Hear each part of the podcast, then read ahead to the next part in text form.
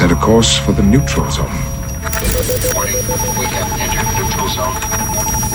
Warning, we have entered neutral zone.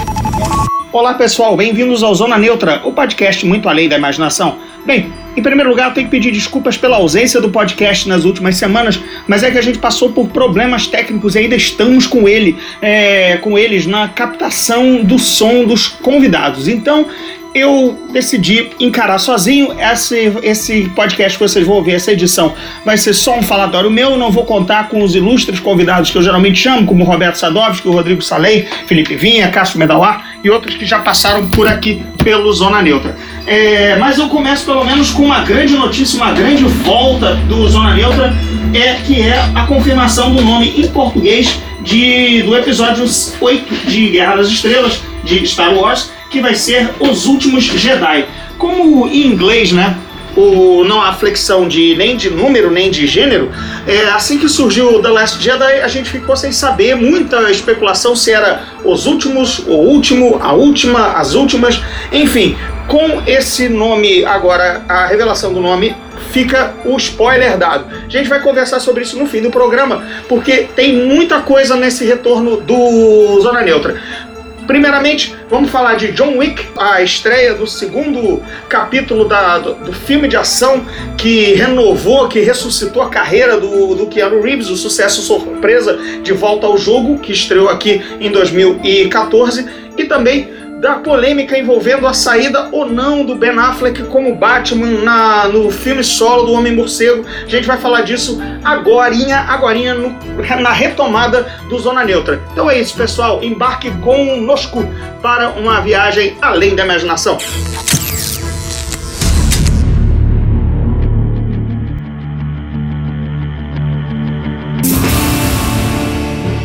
O podcast retorna juntamente com o John Wick, né, o super assassino vivido pelo Keanu Reeves, que volta agora ao cinema na, no filme John Wick, Um Novo Dia para Matar.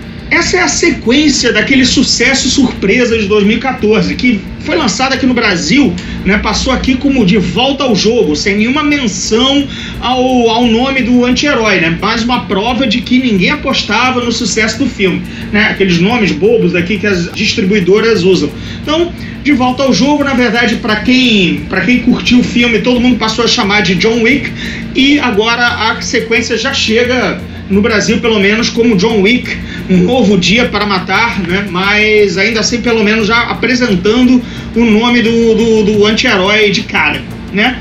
O fato é que o, o, De Volta ao Jogo, vamos ser assim, o John Wick primeiro, né, ele custou 20 milhões de dólares, sem contar, claro, aquela verba de marketing, mas foi um filme muito barato, né? Foi um filme é, assim, muito abaixo do, do, do, que se, do que se faz num filme de ação e porque o, o Keanu Reeves já andava a, por baixo há algum tempo. Mas na verdade, esse foi o filme que rebutou a carreira dele recentemente, né? E, nos Estados Unidos ele rendeu, não rendeu também tanto assim não. Ele fez 40 milhões de dólares, né? Mas o sucesso mesmo veio na, na, na bilheteria internacional. Provou-se que, que o Keanu Reeves ainda é um grande nome no, no, que atrai público no exterior, principalmente fazendo um filme de tiro, porrada e bomba, né? Ele, John Wick, o De Volta ao Jogo rendeu 130 milhões mundialmente e, além disso tudo, foi um grande sucesso naquele mercado secundário, né? O boca a boca, streaming, quem perdeu, pelo menos nos Estados Unidos, no cinema, correu atrás. Enfim, o filme ficou, ficou badalado, né? Ficou, é, aquele, é aquele filme que exatamente é, não precisou tanto de marketing porque as sequências de ação eram tão sensacionais e tão absurdas que todo mundo que via comentava com os amigos, né? Pô, se você perdeu no cinema, você tinha que ver. Ele foi um relativo sucesso no, no mercado de streaming, no mercado de vídeo por conta disso, né? O que, claro, é, sedimentou a necessidade dessa sequência que está chegando agora aos cinemas, né? É, nasceu, naquela época, nasceu um sucesso surpresa, né? Aquele longa-metragem de ação tão absurdo que parece tá ali meio situado na época do Comando para Matar, né? Em 80, no meio dos anos 80, né? Porque era aquele tipo de filme que sempre que era carne de vaca nos anos 80 de filme de ação, né?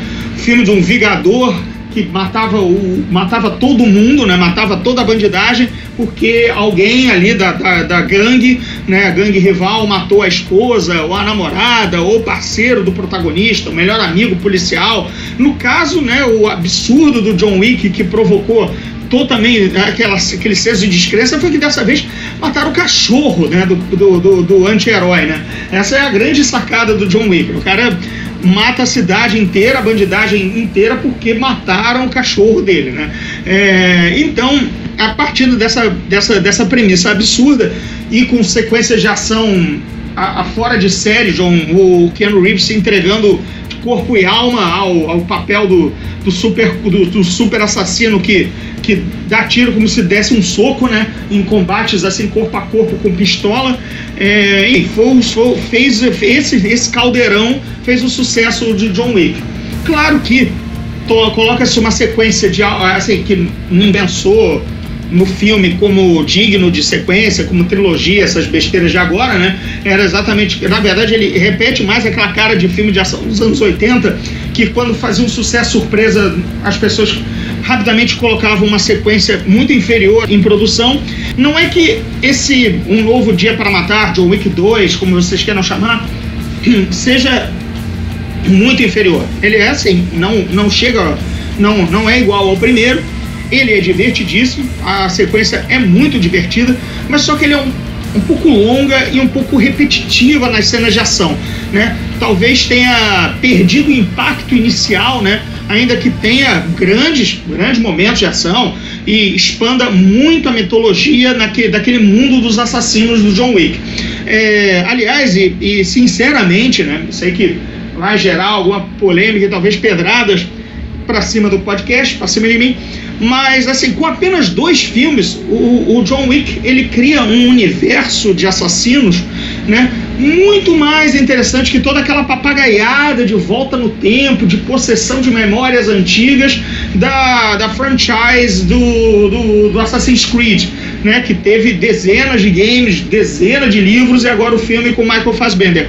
É, sinceramente, John Wick cria um, um, mundo mais interessante de assassinos que são realmente, de fato, assassinos, não são assassinos bonzinhos, não lutam contra templários, não tem regressão. Não, é, é, é, é essencial e tem uma mitologia muito bacana. No, no filme 2, é exatamente se expande um pouco mais aquela história do hotel, dos assassinos, a rede continental, mostra-se que é uma rede mundial.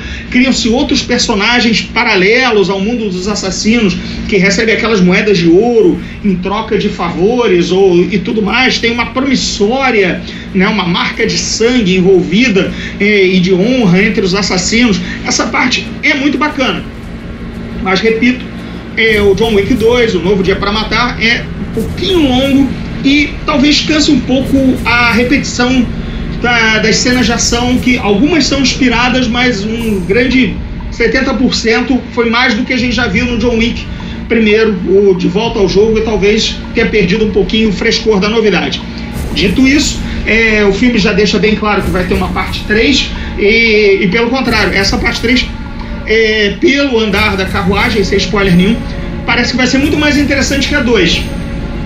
Porque algumas coisas mudaram de contexto no mundo do John Wick, então eu quero ver como é que isso vai ser explorado. Espero que também seja, espero que atentem para o fato de que ele precisa ser um pouquinho mais enxuto e inovar na, nas cenas de, de ação. Agora, falando em cena de ação, né, um nome que, que sai forte, fortale, muito fortalecido da, da série John Wick, além, claro, do Keanu Reeves, que resgatou a carreira, né, teve um resgate de carreira por causa do sucesso surpresa e agora dessa sequência, é, o nome que você tem que guardar, outro cara que surge é o diretor, Chad Stahelski. Vamos de novo repetindo, Chad Stahelski, que, porque ele vai dirigir Deadpool 2, ele assumiu a direção no lugar do Tim Miller, que tinha parecia que estava com assim, por cima da carne seca, não teria nenhum problema em fazer Deadpool 2 e de repente teve problema sim com Ryan Reynolds e perdeu o papel de, de diretor. Então, resultado, Chad Stahelski é, herdou Deadpool 2, né? E também foi anunciado para aquele remake, aquela refilmagem de Highlander que tá, que sei lá, desde pelo menos o me, me, meio dos anos 2000, se espera que saia, né?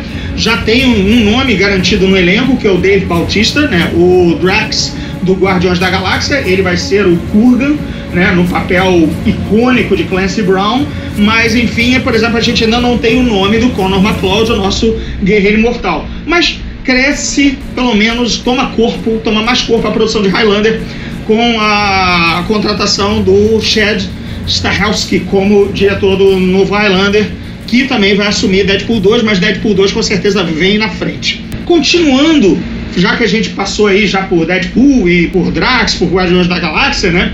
A gente acaba caindo no, na seara dos super-heróis e o grande lance, né, a notícia que pegou todo mundo de, de calça curta, é que teoricamente o Ben Affleck estaria abandonando o papel do Batman.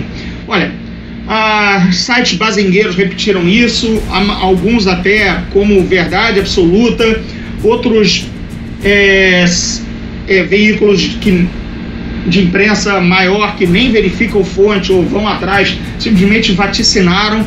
Mas vamos aos fatos. É, isso aí, esse rumor nasceu do podcast do, do, do, Collider, né, que é um site, um fórum de, de cinema, né, o Collider Movie Talk. O apresentador é o John Campea. Ele sustentou na, na, na, na apresentação dele, no programa, que três fontes separadas, fontes fidedignas dele como jornalista, indicaram que Ben Affleck tinha desistido do papel de Batman, talvez nem faça, nem estrele o filme do o The Batman, né, que está que ele já que ele já saiu no, do papel de diretor e segundo essas três fontes, ele também largaria o papel do Homem Morcego e aí a gente só veria mais uma vez o Ben Affleck como Bruce Wayne Batman no Liga da Justiça. Né? Aí seriam, digamos, duas apresentações e meia, né? Porque teve o papel dele no Batman vs Super-Homem, tem agora no Liga da Justiça e teve a pontinha no Esquadrão Suicida. Né? Mas não, chegou a, não chegaria a três longas metragens completos.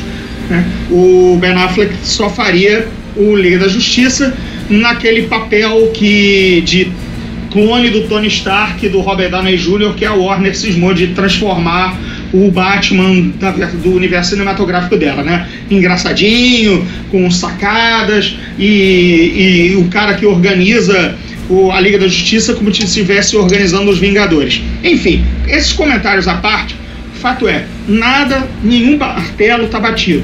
É apenas um podcast do Collider de um jornalista que diz que tem três fontes que indicam que o Ben Affleck estaria de saco cheio, não queria fazer mais o papel, a produção estaria conturbada para ele, ou ele não gosta da pressão dos fãs, não importa, porque são ainda rumores e não, enquanto ele não vem à tona dizer o que está acontecendo, ah, o que a gente tem é, na verdade, uma grande zona, porque nem também o diretor está confirmado, né? É, Sabe-se, aí sim está confirmado que o Ben Affleck não vai mais dirigir o The Batman por conta do fracasso de A Lei da Noite, que ainda está para estrear aqui no Brasil, né? É, e a cadeira, tá, a cadeira de diretor está disponível. Quem teria assumido, mas de novo é rumor, a Warner não mandou nenhuma, nenhum ofício, nada, nenhum, nenhum, nenhum press release anunciando, de fato, é o Matt Reeves. Matt Reeves, quem acompanha atualmente é, a carreira dele, ele surgiu com Cloverfield e fez o mais recente Planeta dos Macacos, e está trabalhando agora no terceiro Planeta dos Macacos, está fazendo a pós-produção do, do, terceiro, da terceiro, do terceiro longa que retoma a saga Simia. Né? É isso que ele está fazendo no momento.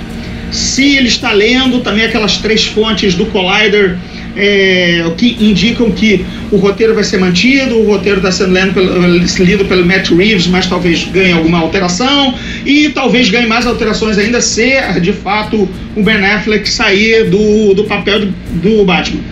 Tudo isso ainda está na seara do rumor, não adianta gastar mais saliva hum, sobre isso, porque senão a gente está chovendo no molhado, enquanto essencialmente não se disser, olha diretor do The Batman é Matt Reeves ou é outra pessoa e Ben Affleck fica ou não no papel. O fato é que a produção está para começar, né? O Liga da Justiça já está naquele polimento de efeitos especiais e tudo mais, é um grande lançamento de meio de ano, então imagina-se que departamentos todos estejam trabalhando nas últimas mixagens de som, nas últimas trucagens de efeitos digitais. É isso, é isso que se espera, né? Vamos agora falar de coisa boa, ou pelo menos de um universo de super-heróis em que a coisa não está é, virada de cabeça para baixo. Também, essa semana, pelo menos, é, a Marvel divulgou os vídeos de início da produção de Vingadores Guerra Infinita. Aí sim não tem rumor, não tem nada, é um material oficial. Aparece o grande czar da Marvel, todo mundo conhece, eu já falo a beça aqui no podcast dele, o Kevin Feige, o super produtor que comanda todo o universo cinematográfico Marvel. Aparece ele lá com seu indefectível bonezinho, né, falando quais são as, a, qual vai ser a abordagem, falando da importância do Thanos, como o grande vilão, o único vilão que poderia, poderia reunir e dar, dar dor de cabeça para os Vingadores e os Guardiões da Galáxia. Ele confirma que todo mundo já sabia que os Guardiões estão envolvidos, tanto é que o vídeo abre com é, uma visão assim de sonho para qualquer nerd, porque aparece Tony Stark Peter Parker e Star-Lord, Senhor das Estrelas, né? No mesmo, no mesmo cenário, aquele cenáriozinho só com o chão e muito, muita tela verde é, em volta. Ou seja, aparecem os atores, Chris Pratt, Tony, uh, Robert Downey Jr. e o Menino do Aranha, que agora fugiu o nome, e eu não vou sair correndo para lembrar, para colocar aqui no MDB, porque estamos gravando no pau. Mas enfim, estão os três atores ali, vale a pena ver. E imediatamente também corta para os irmãos Russo também. O filme tem, tem diretores oficialmente escalados, sem briga, sem confusão. Né? Os irmãos Russo no, no vídeo falam que a ideia mesmo era usar o Capitão América, o Guerra Civil, para dar uma desmembrada nos Vingadores, para exatamente é, quando surgisse o Guerra Infinita a equipe tivesse de calça reada, ou, tiver, ou seja, está brigada. É, a ver como eles dizem, Avengers é um nome sem integrante, né? um grupo que não tem ninguém dentro ainda, ou por conta das brigas internas e de todo o, as consequências do Guerra Civil. Isso é bacana porque não é um, um, um filme, obviamente, vai, assim, espera-se que mostre tanto a ameaça do Thanos surgindo, com Guardiões da Galáxia atrás ou algo assim, e os, os, os Vingadores tendo que se reunir, né? É, depois de um momento de baixa para virar, dar volta por cima e derrotar o vilão. É um, digamos, uma trama clássica, mas é bacana que não que exatamente essa grande ameaça não pegue os Vingadores full power, né? Todo mundo com o grupo fechado, é, com, a grande, com uma grande aventura que tenha sido bem resolvida e aí surgisse mais um perigo. Não, acho que o perigo do Thanos realmente vai aparecer muito maior se você tiver com a equipe desmembrada, como, ele, como os irmãos russos disseram, né? Tony e Steve, né? Capitão América e a Homem de Ferro, ou, vice-versa, Homem de Ferro e Capitão América, não estão se falando. Então, isso é, é dramático para o início de uma aventura de uma saga de um, de um grande vilão interplanetário chegar para colocar a luva do infinito na mesa e ver no que, que vai dar. Pausinha para a velha piada, né, que a gente sempre chamava a Infinite Gauntlet, né, a luva do infinito, a manopla do infinito, a gente chamava de galeta infinito, né, aqui no, pelo menos na, na época, na boa época da Gibimania aqui na Tijuca, lá no início dos anos 90, quando saiu a primeira minissérie Infinite Gauntlet, né, que ainda nem tinha tradução aqui e tudo mais, tal, apesar da gente saber que seria manopla ou manápula, algo do gênero, mas a gente sempre muito zoeiro naquela, naquela época, todo mundo lá com seus 20 anos, a gente chamava de Galeto Infinito. Então é isso, lá vem Thanos com seu Galeto Infinito, para provocar um grande rodízio de frango a passarinho direto para cima dos Vingadores.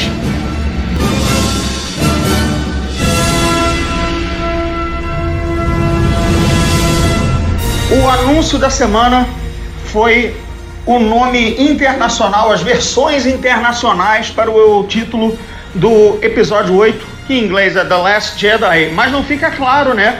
Por conta do de inglês não flexionar gênero nem número, o que seria? Era o último Jedi? Eram os últimos Jedi? Era a última? As últimas? Enfim, vale, marca, todo mundo fez o seu bolão na época, mas não tinha se ouvido ainda nada oficial da parte da Lucasfilm. Bem, é, foram agora anunciados tanto o título brasileiro, Os Últimos Jedi, quanto também a versão em línguas outras línguas de origem latina que flexionam gênero e número. Então, já temos a versão francesa, Le Dernier Jedi, já temos a versão alemã também que indica que está no plural é, e é masculino. Enfim, o Los Últimos Jedi também em espanhol. É, então, é, é curioso que, assim, o, a imprensa americana, a mídia americana pop, de cinema, nerd, enfim, dessa cinematográfica, está buscando uma informação é, ao longo do mundo, porque os sites agora estão é, informando é, o spoiler sobre, sobre o episódio 8 está vindo da, do circuito internacional. Porque por conta exatamente da, do título francês, do nosso título brasileiro, do título em espanhol, é, essas, esses veículos de mídia estão informando os leitores americanos do spoiler, que na verdade o episódio 8 envolve os últimos Jedi. Agora, claro, ficam é, a mais especulações, porque Star Wars é isso mesmo. A gente quer saber tudo, quer adivinhar, quer conjecturar. Quer... O bom de Star Wars é o papo de bar, é o papo de sofá, é o papo entre amigos. Então, esse é um, eu acredito que o Zona Neutra seja um papo entre mim e vocês, amigos ouvintes. Então vamos lá. É, o que fica patente, né? O Despertar da Força termina te, exatamente teoricamente com aquilo que seria o título do próximo filme, né? Crava-se Ray e Luke naquele olhadão, naquele olhar 43, aquele olhadão trocado entre eles, do pega no seu sabre aqui, com ela com o braço estendido, ele meio do tipo, poxa, alguém me encontrou nesse buraco da galáxia onde eu me escondi? Enfim, é, aqueles dois ali, no caso, seriam os últimos Jedi. Ou, ou nós teremos, talvez, o, o. Assim, o Luke de fato é. Ele é cham... ele, pelo menos, ele é um dos últimos Jedi. Né? Ele é chamado assim no título, no texto de abertura do Despertar da Força ele é chamado assim pelo Yoda no Império Contra-Ataca, né? Ou como o último, o último, é, né? Quando me for o último dos Jedi, você será. Né? É o que ele diz pro Luke. Depois isso aparece no texto de abertura do Despertar da Força. Então já estamos, já estamos, é, co está configurado que o Luke é o último Jedi. Beleza? Ele é um dos esses últimos.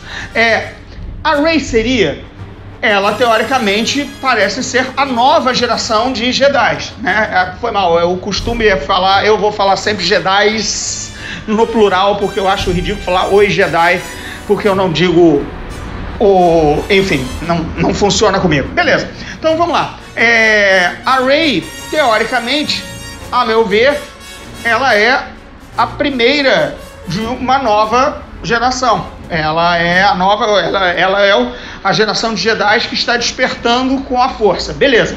Então, vamos se, se formos tirá-la da jogada, é, temos o Luke como último Jedi, mais do que confirmado pelo seu background.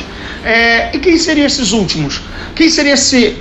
Não precisa ser só mais um, pode ser vários podem ser podem ser mais do que dois, mas suponhamos que talvez o Snoke seja esse último Jedi que está essa é a grande o grande realmente o maior dos segredos da Despertar da Força não é nem a origem da Rey ou não. É de onde veio esse vilão que é ou seja ele é Jedi também não. Os Knights of Ren os Cavaleiros de Ren seriam Jedi caídos? É considerado?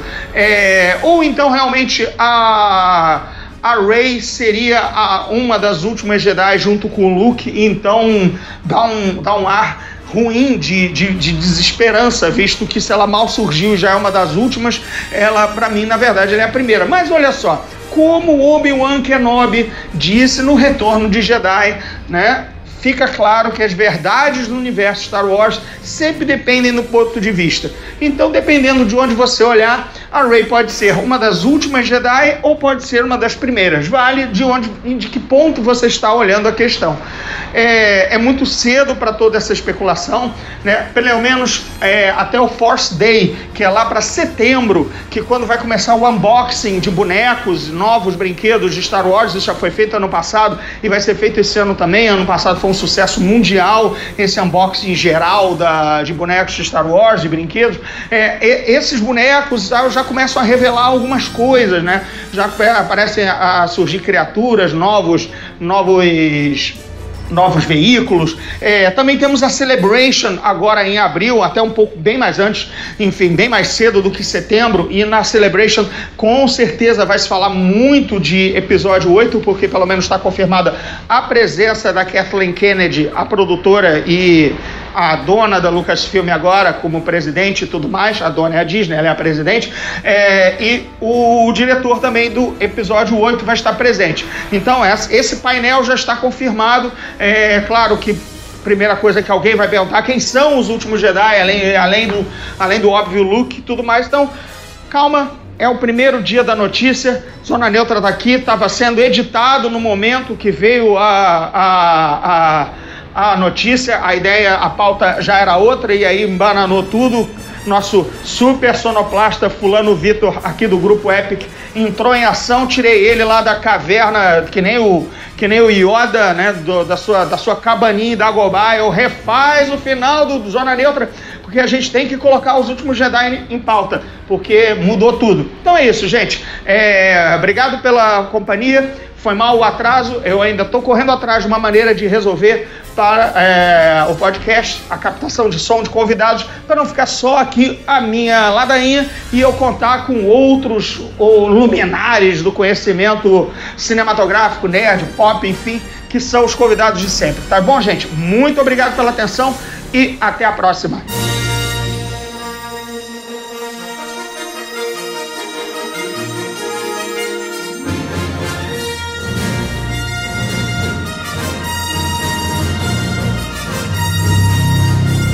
Esse podcast faz parte do Epic Cast do grupo.